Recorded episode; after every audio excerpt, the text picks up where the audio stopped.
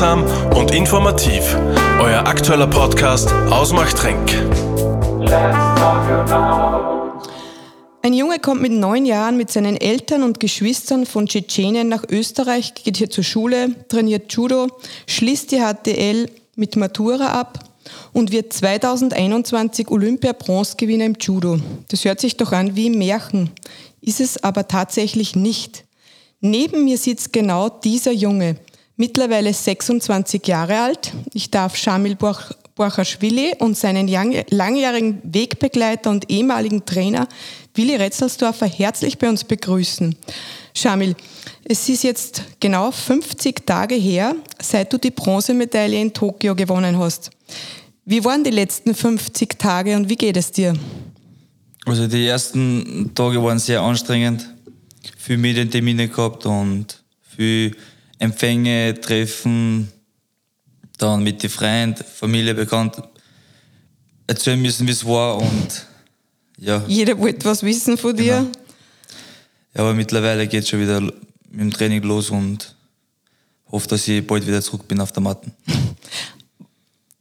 Für dich jetzt, was hat sich da speziell verändert in den letzten 50 Tagen? Hast du irgend so was Prägendes, was du sagst, das ist jetzt auf einmal ganz anders geworden für mich?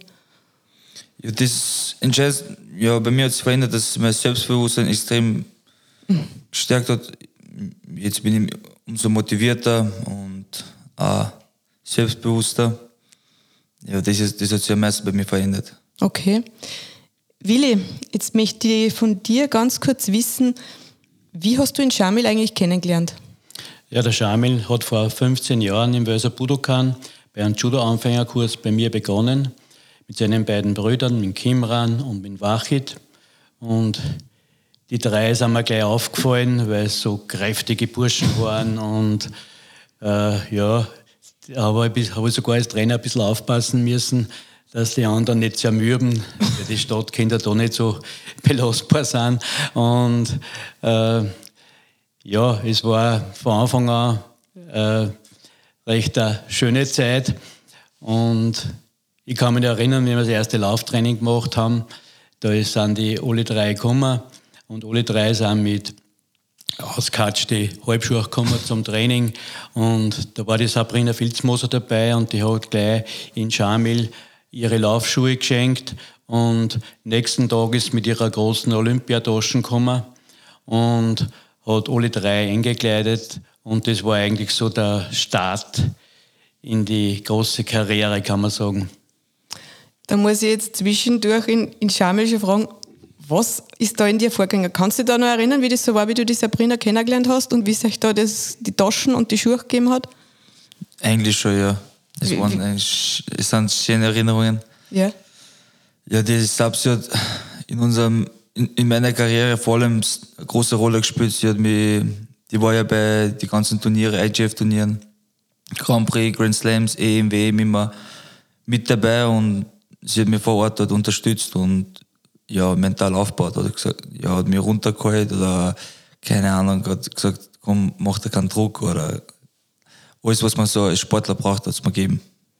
Aber ihr habt ja bis heute noch einen super Kontakt und seid gemeinsam viel beieinander, oder? Extrem. Ja, Sabs ist für mich jetzt wie eine ältere Schwester, die mir Tipps und ja, Ratschläge gibt. Es ist halt anders. Die, die kann man gar nicht in Worten beschreiben. Okay. Willi, und hat für die der Schamil gleich die besten Voraussetzungen gehabt, erfolgreich zu sein. Hast du das gleich gespürt? Ja, die körperlichen Voraussetzungen waren vom Anfang gegeben und man hat gemerkt, die können alles, die können ein Rad schlagen, die können die Judo, Entschuldigung, äh, die Judo-Rolle machen und äh, das war von Anfang an von der Bewegungskoordination waren die alle drei Spitze und mittlerweile sind die alle drei im Judo-Nationalteam.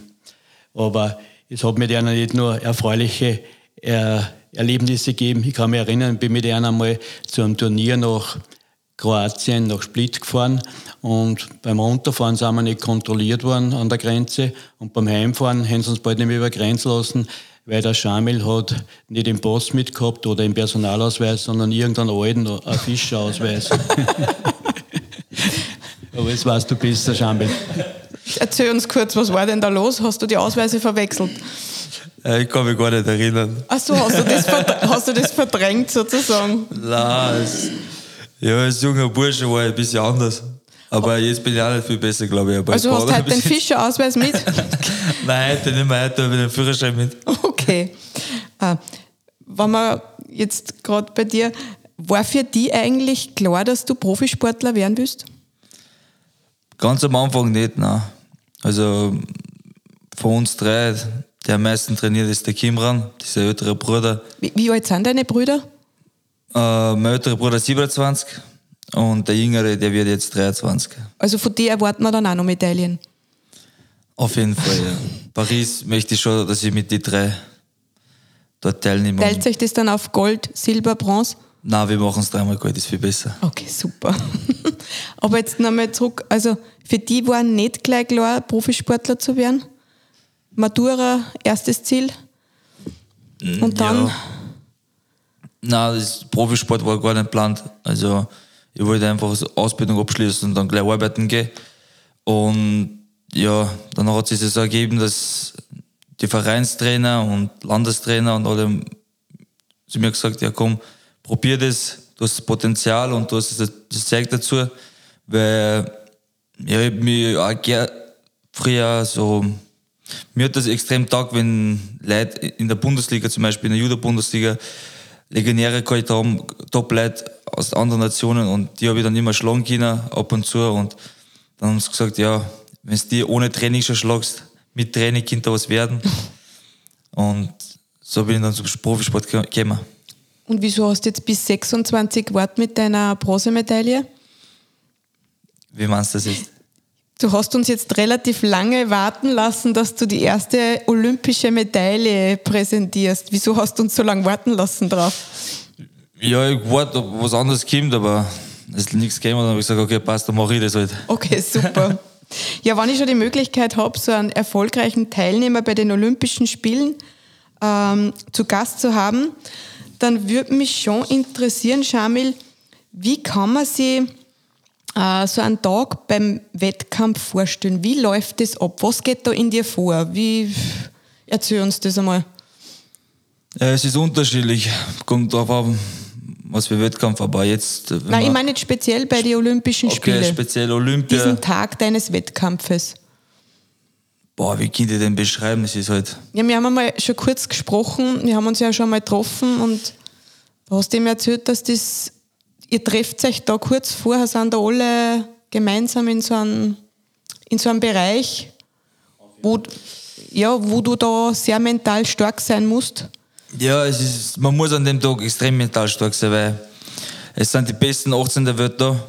Und ja, wenn man sich da viel Druck macht und viel nachdenkt und hin und her, dann kommt da nichts raus. Und ja, bei mir, also schon in der Früh, schon vor dem Frühstücken und so, war ich extrem gut gelernt, weil ich selber gewusst, ich bin jetzt nicht der Top-Favorit.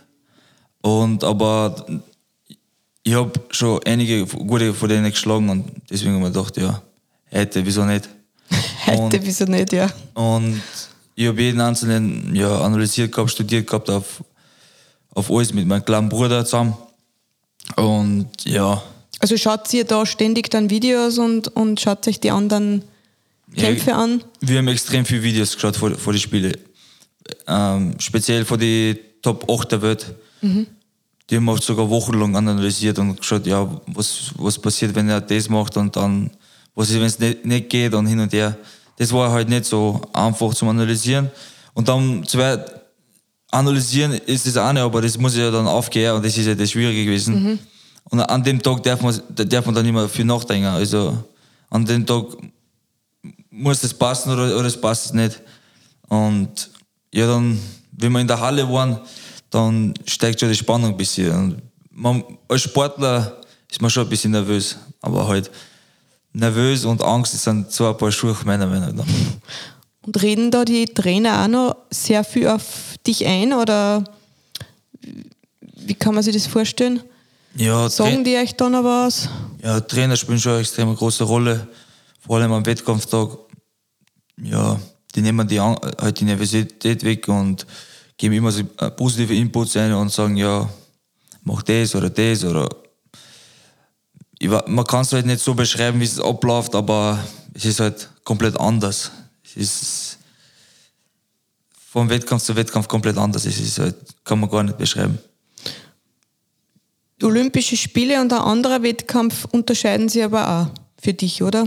Das ist schon einmal, schon einmal ein bisschen was anderes, oder? Extrem, wenn man zum Beispiel Grand Prix oder Grand Slam kämpft, wo es ähm, im Jahr sieben, acht Mal gibt, da sind die Top-Favoriten nicht so nervös. Mhm. Also die haben keinen Druck. Mhm. Und Olympia, die gibt es alle vier Jahre. Und das Mal war das fünfte Jahr. Und da ist schon der Druck da. Da, da reden die Medien schon vor den Top-Favoriten. Uh, unser ist Nummer eins der Welt, unser ist Nummer zwei der Welt und hin und her. Und dann kommst du als Nobody hier und, und, dann, und dann ändert sich alles von 0 auf 100. Das ist halt. In Paris wird es dann anders sein, da tust du die Top-Favoriten. Ja, das, darauf bin ich schon jetzt auch angesprochen werden. Jetzt bin ich ja zurzeit äh, die Nummer 8 der Welt ja. in meiner Gewichtsklasse. Und ja, ich weiß nicht, wie es sich aufgeht jetzt beim Wettkampf. Äh, ich möchte ja noch international starten und genau wo weiß ich noch nicht. Das mhm. muss ich mit, meiner Trainerin absprechen. Aber A-Turnier möchte ich schon heuer noch starten und da werde ich dann wissen, wie es sich aufgeht, als Favorit in den Tag zu starten. Da werden wir dich dann das nächste Mal fragen. Du hast jetzt gerade angesprochen, deine Trainerin. Wer ist deine Trainerin? Uh, unser Head Coach ist Yvonne Bönisch. Mhm. Die haben wir seit heuer Jänner. Ja, und ähm, seit heuer Jänner haben wir den ähm, Bundesstützpunkt in Linz auf der Google. Mhm. Und wir trainieren jede Woche von Dienstag bis Donnerstag gemeinsam. Und das passt gut. Wie, wie, wie lange trainierst du da am Tag? Ganz unterschiedlich. Es kommt darauf an, welche Phase wir sind, aber jetzt Aufbauphase oder Wettkampfphase. Äh, ja, Minimum zweimal am Tag, das sowieso, aber es ist halt ab und zu, wenn es Wettkampf ist, dann trainieren wir halt dreimal am Tag, aber dreimal kurz und intensiv. Mhm. Sonst zweimal und zweimal richtig lang. Okay, und was machst du sonst noch für Ausgleichssportarten? Oder wie schaut dann so ein Training aus? Was, was gehört da dazu, zu dem Training? Also Judo ist extrem komplexes Sport, also man braucht alles. Also Kraft, Beweglichkeit, Koordination, Ausdauer, Hirn. Nein, man braucht wirklich viel. Und bei mir schon, ich habe jetzt in jedem Bereich, Kraftbereich, äh, Ausdauerbereich, Koordination, dann Judo, die wohnen halt im Technik- und taktischen Bereich. Ja, da haben wir überall was und dann gibt es immer was zu machen. Also man ist nie fertig mit der Arbeit. Und hast du sonst noch einen Sport, den du, der wirklich ein bisschen ganz weg von Judo ist, den du ausübst? Ich habe früher, ja, ich war früher ein bisschen Boxen. Mhm. Das hat mir extrem gut da, weil hat nichts mit Judo zum, am Hut und ja, sowas braucht man auch ab und zu, aber mhm. leider habe ich jetzt zur Zeit nicht so viel Zeit dafür, weil man muss sich im Judo halt immer weiterentwickeln. Die, die, die Gegner analysieren mich genauso. Und wenn man dann ja immer, immer auf demselben Stand ist, ja, man muss sich weiterentwickeln. Genau, und da muss man sich was Neues einfallen lassen, neue Technik oder. Aber das werden ja die anderen auch machen, oder? Also man muss immer einen Schritt vor die anderen sein. Genau. Sollte man versuchen halt. Du wirst es sicher schaffen. Ähm, ich, wie, wie sieht jetzt eigentlich so ein Tagesablauf von dir aus? Also so ein ganz normaler Tag. Ja. Sonntag. Nehmen wir mal das Wochenende, genau. Ist das trainingsfrei bei dir? Sonntag ist trainingsfrei, ja. Samstag nicht. Samstag nicht. Samstag haben wir Vormittag Training und dann Nachmittag frei. Okay. Also so ein normaler Montag zum Beispiel schaut ja, da haben wir 37 Standeskontrolle vom Bundesjahr auf der Google. Okay.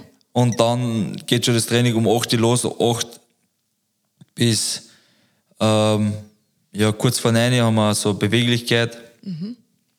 äh, Stretching und danach kommt so Kraftblock, äh, Krafttraining, zwei Stunden dauert das circa und dann Mittagessen, dann kommt meistens Physio, mhm. nachmittags so, so 14, 15 Uhr und am, am Abend 18 bis 20 ist dann Judo. Ein langer Tag. Ja, man, man gewohnt sich nicht dran. Es ist halt, ja. Und ich, wie, ich, ich mach's, ich mach's halt gern, deswegen wie schaut dann dein Sonntag aus? Sonntag, ja, da nehme ich meistens die Zeit, dass ich mich mit meinen Freunden treffe oder dass ich Zeit mit meiner Familie verbringe. Wir, wir sind eine extrem große Familie. Und ja, da habe ich auch nicht jeden Tag Zeit dafür, dass ich ja halt klar. mit dir rede und hin und her. Deswegen. Und du warst seit deinem Erfolg, seit du in Tokio jetzt zurückgekommen bist, warst du auf Urlaub auch, gell? Ja. Das war wahrscheinlich sehr entspannend für dich, weil du, du hast ja extrem viele Termine gehabt und bist von einem Interview zum anderen. Das ist sehr anstrengend, gell? Extrem, da war mein Kopf komplett voll. Da habe ich das richtig gebraucht, aber es ist richtig gut da. Ich habe es gemerkt beim Empfang, wenn wir uns in Machtrenk kennengelernt haben, du warst ja wirklich, also man hat da ein bisschen so die Anspannung war da und dann, wenn wir uns nach deinem Urlaub wieder gesehen haben, hat man richtig gemerkt, das, das hat da richtig gut dann, du warst locker drauf. Also das, komplett anderer Mensch. Ja, also man kann schon sagen, es waren zwei Menschen, die ich da kennengelernt habe. Ja, beim Empfang im Machtring, das war richtig schön. Da war ich komplett fertig, weil es waren einfach so viele Empfänge vom Land Oberösterreich, Ja. Stadt Wels und dann beim Bundespräsidenten und allem drum und dran. Das war eigentlich, ja, es war einfach in kurzer Zeit so viel. Ja. Und ich habe das noch nie gehabt, das ist mein erster großer Erfolg. Und ich habe mich jetzt auch daran schon gewohnt, langsam. Jetzt, ich glaube, nach Paris Mit der Goldenen dann nach Paris, dann wird es natürlich noch mehr werden. Aber das, mit dem kannst du dann umgehen. Ich glaube, das wird dann leichter für mich zum Umgehen. ja. Wo hast du deinen Urlaub verbracht übrigens? In Darf man das wissen? Mallorca? Sehr schön. Hast du da zwei Wochen gar nicht trainiert? Ich war nur sechs Tage dort. Sechs Tage. So, okay. ja, eigentlich gar nichts. Nein, ich habe wirklich gar nichts drin. Also mal komplett abgeschaltet. ja, komplett. Die ganze Zeit nur am Meer gewesen, nur bis ich halt versucht, dass ich den Kopf frei kriege. Und Deshalb war es dann so locker nachher. genau.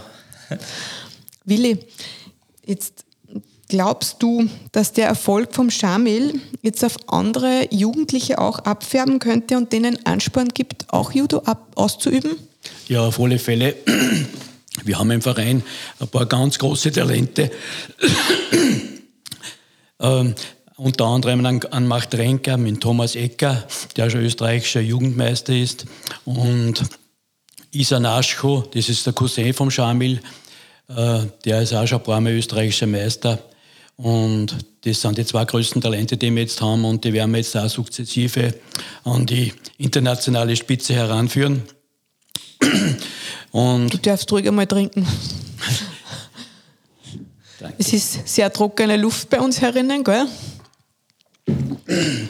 Ja, ich bin auch nur die Meeresluft gewohnt, weil ich war jetzt da auf Urlaub Ja genau, der Willi ist braun, gebrannt, sitzt da vor mir.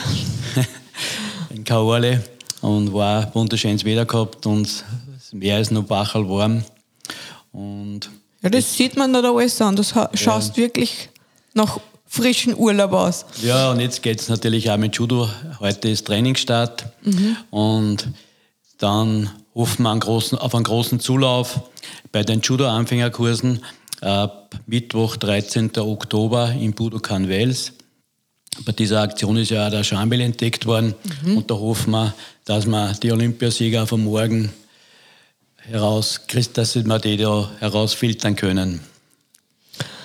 Und bis zu welchem Alter kann man eigentlich Judo ausüben? Jetzt so auf Profisport. Beginnen haben wir bei unserem Verein äh, die, mit fünf Jahren kann man Judo beginnen und ausüben. Wir haben, ich bin jetzt 66 Jahre alt und ich kann immer nur die Judo-Rolle oder die Würfe vorzagen und so und das ist kein Problem. Okay. Man kann sicher bis 70 oder 75 Jahre Judo trainieren. Das heißt, wenn jetzt Eltern interessiert sind, ihre Kinder äh, auch zu ermöglichen, Judo zu lernen, brauchen sie sich nur bei euch melden. Einfach hinkommen am 13. Oktober, das ist ein Schnuppertag und der beginnt um 16.30 Uhr. Beginnen die Kinder fünf bis acht Jahre und um sieb, eine Stunde lang ist dann Training, Schnupperkurs, ganz unverbindlich und Die zweite Gruppe sind die Kinder ab acht Jahre, die sind ab von 17.30 bis 18.30 Uhr im Budokan Wels in der Pulverdurmstraße. Okay. Ja, Willi, was möchtest du dem Schamil noch mitgeben? Ja, ich bin überzeugt, dass der Schamil äh, die ganz große Karriere erst vor sich hat.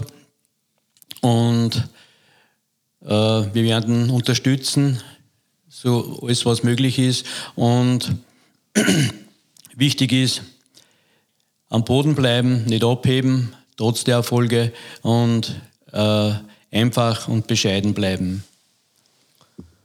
Jamil, wo siehst du die in 15 Jahren?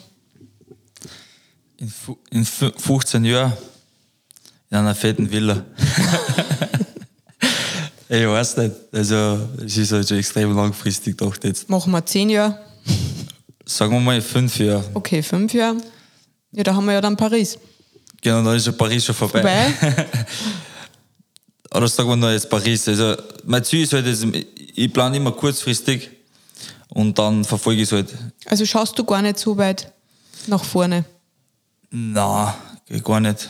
Mein Ziel ist jetzt einmal nächstes Jahr, dass ich mal EM, WM da gut abschneide, dass ich halt am besten da den Titel haben hol. Wann und wo ist die EM? EM ist im April in, in Bulgarien, Sofia. Mhm. Und WM August in Usbekistan, Taschkent. Okay. Heute ist bei uns ist also jetzt in drei Jahren möchte ich halt langfristig doch, das ist für mich langfristig drei Jahre, möchte ich mit meinen Brüdern ja Paris äh, bei den Spielen nicht nur teilnehmen, sondern auch erfolgreich abschneiden, ja. dass wir ja, dass alle drei halt mit einer Medaille heimkommen. Es wird nicht leicht, deswegen ist eine Menge Arbeit und deswegen habe ich auch keine Zeit, dass ich jetzt 15 Jahre oder so vordenke. vordenke. Nein, aber bei, bei, uns jetzt im Judo ist es halt, ähm, da gibt es zwei Backnumber, das sind die, die Aufnäher auf dem Judogi. Mhm. Ähm, wenn man Olympiasieger ist, dann kriegt man den goldenen und den trägt man dann vier Jahre lang. Wenn man Olympiasieger ist, dann ist man halt der König in der Gewichtsklasse. Ja, für die nächsten vier Jahre. Mhm. Also jetzt drei Jahre, aber normal vier Jahre. Und wenn man Weltmeister ist, dann kriegt man den roten Backnumber. Mhm. Es gibt halt die zwei also die Backnummer hassen halt die, die Aufnäher mhm. am, am Judogi. Und da möchte ich unbedingt halt den, den roten jetzt und dann in Paris den goldenen. Schöne Ziele. Du wirst es schaffen. Wir halten da ganz fest die Daumen. Danke. Ich möchte mich auf jeden Fall ganz herzlich bei euch beiden bedanken, dass ihr bei uns zu Gast wart. Und Shamil, vor allem für dich alles, alles Gute. Bleib gesund, das ist auch wichtig, verletzungsfrei und viel Erfolg weiterhin. Danke sehr, danke. So, das war's wieder mal. Heute mit einem sehr interessanten Einblick, diesmal in die Welt des Sportes. Mir bleibt nur noch, mich von euch zu verabschieden. Von uns für euch alles Gute und haltet die Kopfhörer bereit. Wir hören uns demnächst bei Let's Talk About.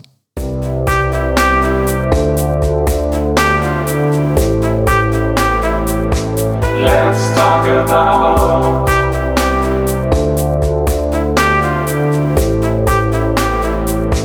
Let's talk about